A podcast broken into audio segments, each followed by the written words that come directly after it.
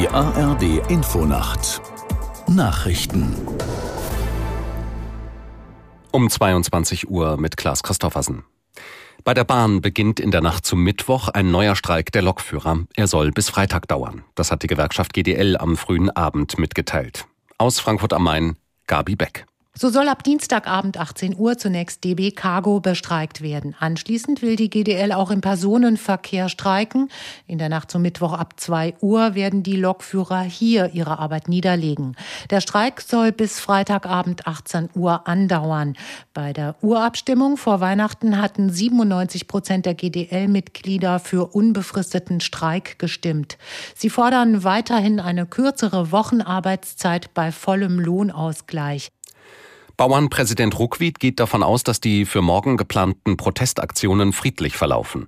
Alle Demonstrationen seien angemeldet. Außerdem habe man die Landwirte vor Ort noch einmal darauf hingewiesen, wie sie mit rechtsextremen Trittbrettfahrern umgehen sollen, sagte Ruckwied dem Bayerischen Rundfunk. Die massiven Proteste seien nötig. Es gehe um die Zukunft der deutschen Landwirtschaft. Es wird in allen Bundesländern Demonstrationen geben. Ich äh, gehe auch davon aus und setze darauf, dass die Bevölkerung uns weiter unterstützt. Da wird es natürlich zu einigen Einschränkungen kommen, aber es geht um die Zukunftsfähigkeit der Landwirtschaft. Es geht darum, die Ernährungssicherung auf Grundlage heimischer Erzeugung zu sichern. Und äh, da muss einiges verändert werden, denn sonst haben unsere Bauernfamilien keine Zukunftschancen. Bauernpräsident Ruckwied. Der Bauernverband plant in ganz Deutschland Straßenblockaden und Treckerkonvois. Betroffen sind vermutlich viele Autobahnauffahrten und Verkehrsknotenpunkte. Die USA warnen vor einer dramatischen Verschärfung der Lage im Nahen Osten. Die Region befinde sich in einem Moment erheblicher Spannungen, sagte Außenminister Blinken bei einem Besuch in Katar.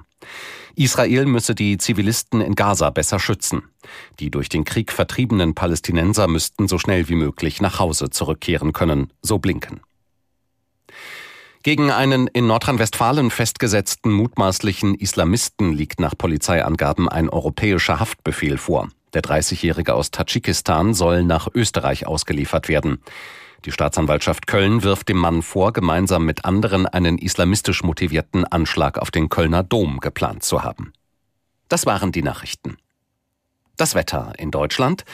In der Nacht nachlassender Schneefall, Tiefstwerte minus ein bis minus elf Grad. Morgen vereinzelt Schneeschauer, später Auflockerungen mit etwas Sonne, meist trocken, minus acht bis plus ein Grad. Und die weiteren Aussichten?